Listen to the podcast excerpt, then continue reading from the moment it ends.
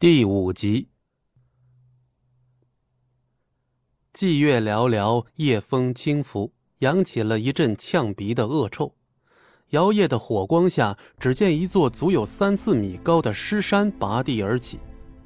就在这座尸山的顶端，一个身穿白袍的男人正单手提着一个军官着装的人。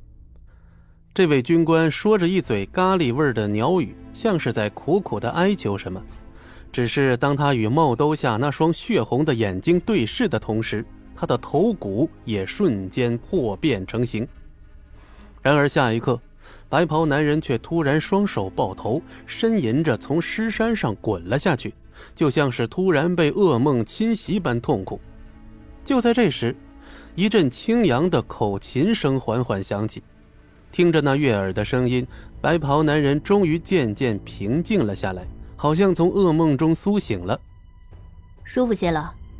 随着声音走出了一位黑袍女子，白袍男人应了一声，伸出还在微微发抖的手，轻轻摘下了满是血污的兜帽。这张面孔竟是戚不义。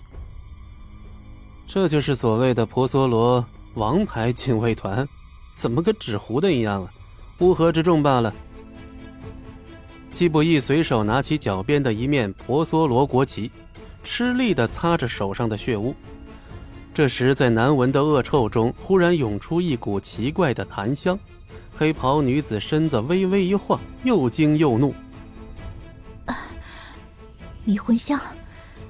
王八蛋，你居然敢算计老娘！”“哼，抱歉啊，要是不用点手段，你可不会轻易放过我。”此刻的戚不义脸上哪还有半点的疲惫与痛苦之色，分明是一脸欠打的笑容。有本事你别跑！呵呵，没本事。说完，转身瞬间消失在夜色中。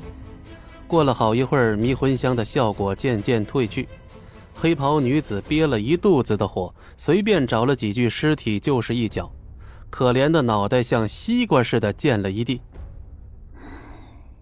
气不义，你个铁杂种，给老娘等着！老娘让你见识见识什么叫做 surprise。数天后，一辆奔驰 SUV 在姑苏监狱的铁门外缓缓停下，两道倩影缓缓从车上下来。长发女子身材高挑，长着一张绝美的鹅蛋脸，五官精致的好像修图才能有的效果。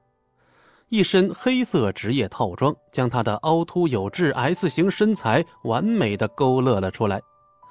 只可惜女子的身上却透着一股拒人于千里之外的气质，仿佛不食人间烟火一般。在她身后跟着一名个头稍微矮一些的女孩，不同于前者的冷艳绝伦，这名女子显然走的是可爱路线，而且看她手里提着好几个包的模样。显然是助理秘书一类的人物。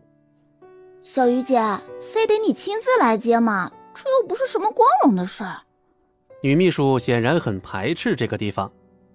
父亲千叮咛万嘱咐的事，我怎么敢不来？莫小鱼黛眉紧锁，绝世容颜上写满了厌恶与不耐。嗯，实在是不明白，顾苏城爱慕小鱼姐的青年才俊，这都快组一个师了。可莫伯伯非要把你嫁给那种人，啊！你说这没钱也就算了，偏偏还是个丧尽天良的人渣。莫伯伯到底是怎么想的？这不是把小鱼姐你往火坑里推吗？小曼，别说了。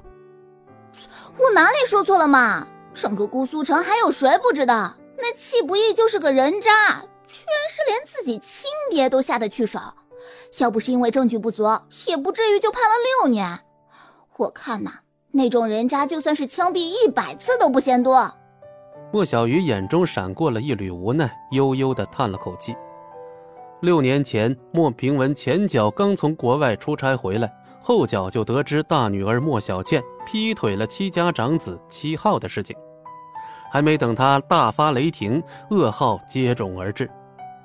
他的挚友戚清风，不仅公司破产，居然还死于了亲儿子之手。哪怕最后没有百分百的证据，但几乎所有人都是这么认为的。莫平文虽然第一时间取消了大女儿莫小倩跟戚不义的婚约，但让所有人做梦都想不到的是，他竟然把小女儿莫小鱼许配给了已经坐牢的戚不义。即便六年过去了，作为当事人的莫小鱼还是无法接受这个现实。也许，父亲大人他……莫小鱼的话还没说完，一辆车突然在二女身边停了下来，车窗后飘出来一阵猥琐的笑声。小鱼宝贝，好久不见呀！本集播讲完毕，感谢您的收听，我们精彩继续。